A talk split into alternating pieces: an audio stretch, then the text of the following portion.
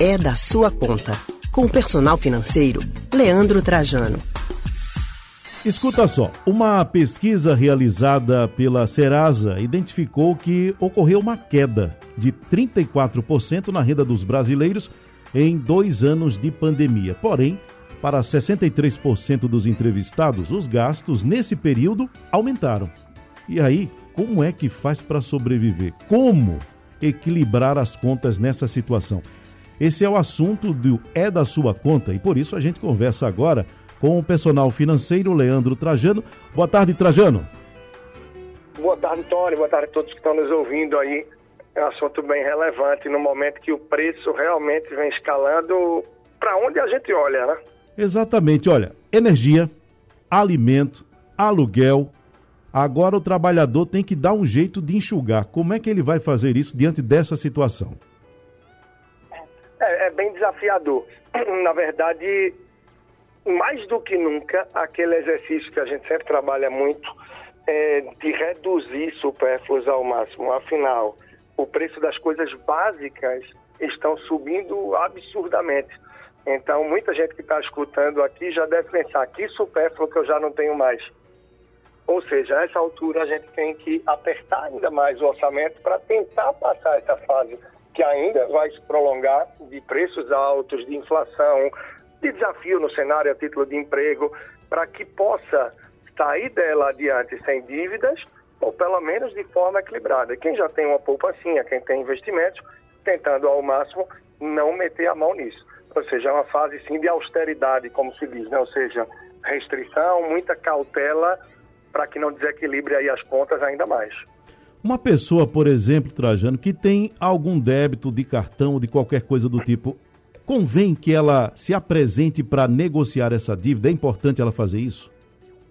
Sim, então é fundamental. É fundamental fazer isso. Porém, só vale você se apresentar, só vale você procurar se souber que tem condição, que tem possibilidade, que o momento te permite negociar.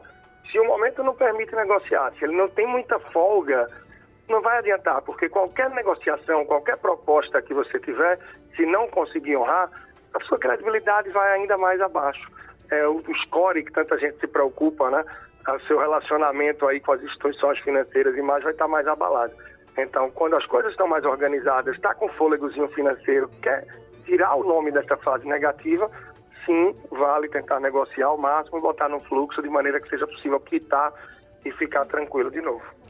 O mercado financeiro aumentou pela 15ª semana seguida a previsão de inflação para esse ano. E de acordo com a projeção do Boletim Fox, divulgado hoje pelo Banco Central, o Índice de Preços ao Consumidor Amplo, o IPCA, deve fechar o ano com alta de 7,65%. Há uma semana, a projeção para o índice estava em 7,46%. E há quatro semanas era de 6,5%. 0,86. Os preços sobem toda semana. Você que está nos ouvindo sente isso no bolso. É verdadeiro exercício fechar as contas, o que o trabalhador tem feito de uma forma geral. E aí é como sobreviver a isso, como não se endividar nesse momento, Trajano? É, e o impacto é muito grande, Tony. Para quem está nos ouvindo aí, pensa que a guerra lá na Ucrânia, por exemplo, é distante. É, fisicamente é assim. Só que Ucrânia e Rússia estão entre os maiores produtores de trigo e de milho, por exemplo. E trigo e milho são usados para ração de bovinos, de aves e suínos. Com isso, impacta o preço dessas carnes, o preço da proteína no mercado do brasileiro. Por mais que o trigo nem seja tão usado, mas sobe o preço do grão. E aí, França e Estados Unidos, que estão longe, estão com gripe aviária. Então, o frango do Brasil está sendo mais procurado, mais exportado. Com isso, pressiona o preço também para o consumidor interno, para o brasileiro. E tudo isso vai pesando mais para a gente. Assim como o aumento do combustível. Tem gente que diz, ah, não tenho carro. Mas isso vai aumentar no preço de frete, de tudo que a gente tem do dia a dia. Então, tentar mapear bem as contas, entender como é que está o uso do cartão de crédito, evitando estar tá jogando coisas que não são de extrema necessidade para frente. A gente está no começo do mês, muita gente já recebeu, outros estão recebendo agora. Então, a prioridade de muita gente é logo pagar as contas e se livrar. Mas não adianta chegar dia 10, 15, 20 e dizer, estou sem dinheiro, agora é tudo no cartão, por exemplo. Não adianta, porque quanto mais coisas você empurrar no cartão, mais você vai penalizar o seu próximo mês. Então, se não está com dinheiro e a única saída é o cartão, só pode ser usado para aquilo que é estritamente necessário. É remédio, é algo ligado à saúde, algo ligado à alimentação do dia a dia e não de lazer, e de transporte, que a gente também precisa de uma forma ou de outra se locomover. Mas é ser muito cauteloso com os gastos para evitar o que pode vir para frente. Só finalizando, você falou aí das revisões semanais constantes que a gente tem desse boletim Focus que é emitido pelo Banco Central, o qual a inflação em um mês cresceu aí aproximadamente 1%. E do começo do ano para cá, salvo engano, estava na casa dos 4%, 4% e tal. Então está crescendo bastante, está aumentando e a gente não chegou nem na metade do ano. E poucas pessoas conseguem ter ajustes salariais. A defasagem é muito grande. O momento é de muita turbulência, mas sim vai passar.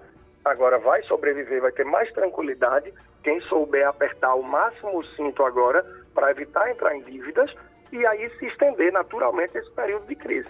Porque quando isso tudo passar e for melhorando, quem não adquiriu dívidas consegue respirar mais rápido. Quem tomou dívidas e enfiou muito o pé, por falta de cautela, algumas pessoas e outras realmente que não tinha jeito, a situação piora.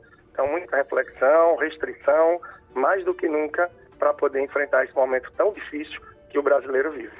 Tomara que o trabalhador consiga. Verdade. Trajano, muito obrigado então pela sua participação e pelas orientações que você trouxe aqui no dia de hoje. Tá bem, Antônio. Estou lá no Instagram, perfil personal financeiro, arroba personal financeiro. E é como você falou, tomara que o brasileiro, que o trabalhador consiga e que a gente atravesse esse ano eleitoral também de tantos desafios da melhor forma possível. Um grande abraço para você, para todos aí no estúdio, todos que não ouviram, nos ouviram agora. Um abraço. Acabamos de conversar com o personal financeiro Leandro Trajano.